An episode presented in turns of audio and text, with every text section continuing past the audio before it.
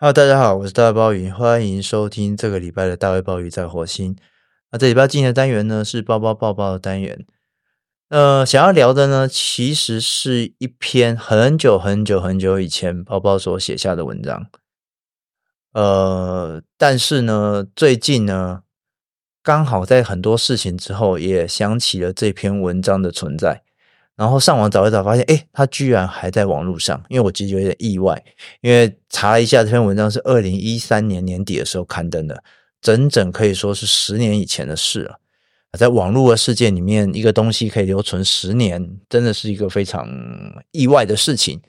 那我想这也可能跟他当时刊登的媒体平台有关吧。那他当时其实是登在想想论坛。嗯，也因为登在想想论坛的关系，所以当时这篇文章登出来的时候，至少在当时是包包少数被人看到，然后引起讨论，或者说引起批评的文章吧。那我都记得当时的批评者，至少啦，呃，我想今天应该都还有人知道他，呃，算是一个有头有脸的人物吧。然后他当时在他自己的社群平台上批评了这篇文章，嗯。那刚好不小心就给包包看到了，呃，当时现在回想起来，好像多少还是有点情绪的起伏。不过再回头来看，因为当时的这个批判者呢，后来卷入了更多有的没的争议之中哦，然后被视为是一个落跑大师，所以，哎，现在想起来，当时好像有这么多呃情绪的波动呢，实在是有点浪费哦。日久见人心吗？不过这都是后话啦。呃，今天会想要来谈这篇文章，原因是因为我认为当时这篇文章所谈到的一些心态和态度，一定的程度上，呃，十年经过，我觉得他用某一种新的样态借尸还魂，或者说成为某一种价值观背后的底蕴，而这个价值观是包包认为非常。不健康，非常不可取的。在当时，十年前，呃，包包是这样想；十年后呢，包包依旧是这样认为。所以就觉得，好吧，就把这篇文章挖出来和大家分享一下。那这篇文章当时的名字呢，就叫做“不要再说鬼岛”。那他要谈的是，与其说呃呼吁大家不要谈鬼岛，更重要的是，包包其实反对那个鬼岛背后所透露着某一种姿态。或某一种身段，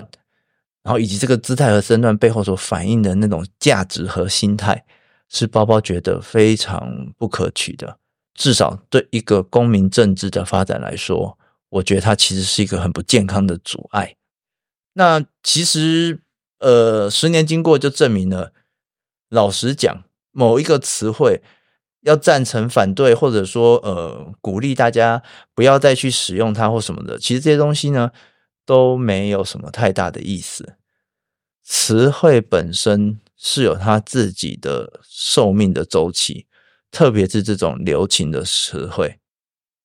那所以像“鬼岛”这样词，像包包自己不喜欢，每次听到都很刺耳。最简单的方法就是，你就放的放任它自己把它的生命周期走完，而不要特地的去批评、去讨论，因为你引起了。更多的批评，更多的讨论以后，你只会让这样一个你讨厌的词汇获得更多的生命力，把那个生命周期给延长。老实说，我认为这是在网络世界里面一个非常重要的逻辑。遇到你讨厌的人事物，最简单的方式就是无视它。那么，在网络时代里面，每一个人事物的说生命周期，老实说非常的短暂，过了就过了。更何况，不要从这样角度来看。假设这一个词汇像“鬼岛”这样的词汇，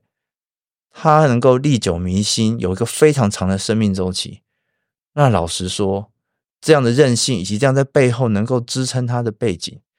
也不会是任何一个人三言两语所能够阻挡的。所以，当时对于要不要去写这篇文章，去倡议大家说，我们是不是可以思考一下？不要再去说“鬼岛”这个词汇。其实现在想起来呢，呃，是有一点点多此一举啊。那也因此在当时会被骂。其实包包也承认，那真是有点活该。但是之所以十年前、十年后都还忍不住要针对“鬼岛”这个词去唠叨几句，原因之一呢是，当时十年前看到一个新闻报道，说当时的一个热门的 APP 呢，所票选的二零一三年的关键词汇当中，“鬼岛”这个词在整个那个榜单上面看起来是非常凶猛的。事实上，会让包包在这一集节目想要来谈鬼岛，也是在去年年底的时候，我在网络上面也才看到一个某种程度上的 KOL 用“鬼岛”这个词洋洋洒洒的写了一大篇他对于台湾社会、台湾政治的看法。这个词，它的生命周期实在太长，它的影响力实在太大。然后，因为他每一次出现都让包包看得非常刺眼，所以包包实在是忍不住，不管是十年前还是十年后，都想要多多唠叨几句。我从一开始就非常非常不喜欢“鬼岛”这个词汇，或者应该更确切的说，包包讨厌任何这种带有大我意味的词汇，这种大我集合名词的运用。在包包看来，通常就只有两个目的：一个是压迫个体的小我去服从，去完备大我，然后就像我们过去所看到那种对大我的歌咏歌颂一样，要每个人都要牺牲个人的私利啊，哪怕大我是多么的不公不义，个人的牺牲是多么的侵犯到他自己天赋的人权，只要把这种大我的集合名词拿出来。小我就没有任何反抗的空间，只能够顺从。而这种大我的集合名词，除了这种从大我的角度要小我顺从之外，另外一个常见的，而且我认为也就是“鬼岛”这个词汇最让包包受不了的是，这样一种大我的集合名词会成为一种小我推卸责任的借口，那种孤城无力可回天式的感叹。所有的错都是大环境的错，都是那个大我集合名词的错，跟我没有关系，完全忽视了所有的这些大我的集合名词，它的背后、它的内里都是由无数的小我所构成的。鬼岛就是一个这样让许许多多小我拿来推诿色泽的借口，至少在包包看来是这样。退一千万步说。就算真的台湾是鬼岛好了，鬼岛之所以能成为鬼岛，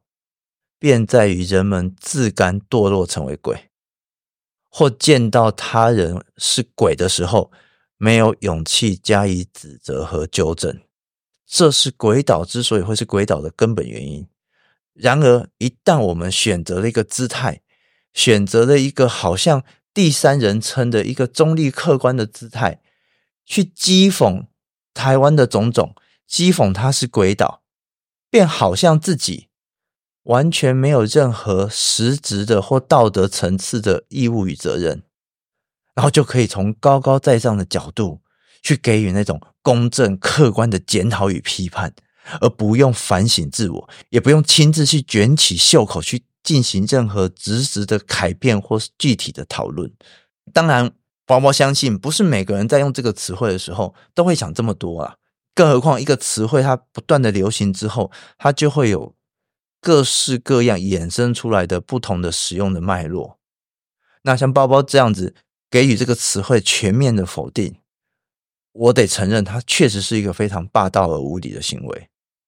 但包包真的要说，我只要每次听到或见到别人用“鬼岛”这两个字来形容台湾的时候，我心中真的都是非常非常非常的不舒服，那种如鲠在喉的感觉。更何况呢，有一次包包在阅读陈翠莲教授所写的《百年追求的卷一：自治的梦想》这本书的时候，陈教授在书中特别提到了一九一五年新都护道造对当时台湾留日学生进行演讲，而那个演讲的题目是呢，为了台湾学生。作者特别把其中一段翻译，然后写在书中。内文是这样的：在那个演讲里面，新都护说道：“小时候我听说台湾是个恐怖的地方，台湾住着会吃人的野蛮人。各位一定都听过桃太郎的故事。桃太郎征讨的目的地是鬼岛，语言不通、文明未开之地即是鬼岛。以前是八丈岛、冲绳岛，后来是台湾岛。曾经是鬼岛的台湾，经过日本帝国的开发，经过后藤新平长官的大力改造，已经成为了宝库。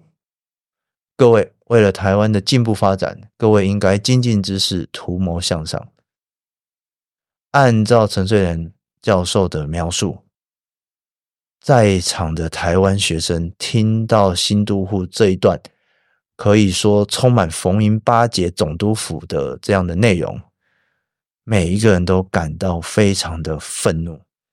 愤怒的原因很简单，那是来自于殖民者双重的歧视与侮辱。那不仅是将台湾视为像淘太阳童话里面鬼岛那样的蛮荒之地，这已经是一次的歧视和侮辱了。然后他再一次的更强调，岛上的一切若不靠殖民者的领导，甚至施舍，是永远走不到所谓的文明彼端的。更不要说在这一整个脉络里面，那个所谓的文明彼端，不过也就是成为了对殖民者有利用价值的。宝库而已，被人掠夺，还要感谢剥削者的德政，任人宰割，还要敬仰指导者的施舍，这是无法忍受的逻辑。我们可以看到，在这一整段对话里面，那个统治者的自高自大，以及被统治者的愤怒和压抑。我们可以说，这样统治者的自高自大和被统治者的愤怒压抑。这两者之间的落差，可以说是构成了至少是台湾民主运动的起点，也成为了台湾百年历史的基调，就是想要去把这样的羞辱给除去，想要在这样的羞辱、这样的剥削、这样的轻视、这样的侮辱之中自立自强，成为一个独立、昂首阔步的人。而这样一个羞辱的关键中心，我们可以说。鬼岛赫然就在其中，而这个其实就是让包包想起来，呃，一部包包非常喜欢的电影哦，呃，卡特教头 Coach Carter 里面的一幕。那饰演这个 Coach Carter 主角的 Samuel Jackson 这个演员，他为言正色，非常认真的要求他的学生在他们言谈之中，不准再使用羞辱非裔美人的所谓的 N word。那 Samuel Jackson。说原因非常简单的，因为那个是别人用来侮辱我们祖先的词句，而当我们自己都在这样子轻忽随意的使用 N word 的时候，其实是在允许别人用来侮辱自己。人必自侮而后人侮之。我们今日可以嬉笑的去用“鬼岛”这样的词汇。那我们如何去面对曾经深深被类似词句所刺痛，努力去争取出路的前辈们的灵魂，以及他们为我们争取到的一切呢？所以不要再说鬼岛了，我认为这是我们对于前人的恩泽至少能做的最基本的尊敬。不要再说鬼岛了，如果这个岛屿真的是鬼岛。也是因为你我这些人的不成才，是因为你我让鬼魅横行，是因为你我自己堕落为鬼，把一切的责任都推给环境，把一切的责任都推给别人，并不会塑造你自己的伟大，只是凸显不负责任的幼稚。而一旦这样不负责任的幼稚，成为这座岛屿公民事务运作的核心或主轴，那么我们就真的深陷在鬼岛之中了。不要再做鬼岛，如果你觉得这个岛屿是鬼岛，那我们就必须自己检讨，然后想办法一步一步的驱除上面的鬼魅，驱除那一些我们所不能接受的，驱除那一些我们觉得错误的恶习和恶行。这才是生活在这个岛屿上每一个人的责任。以上是这个礼拜的大卫鲍鱼在火星，我们下次见。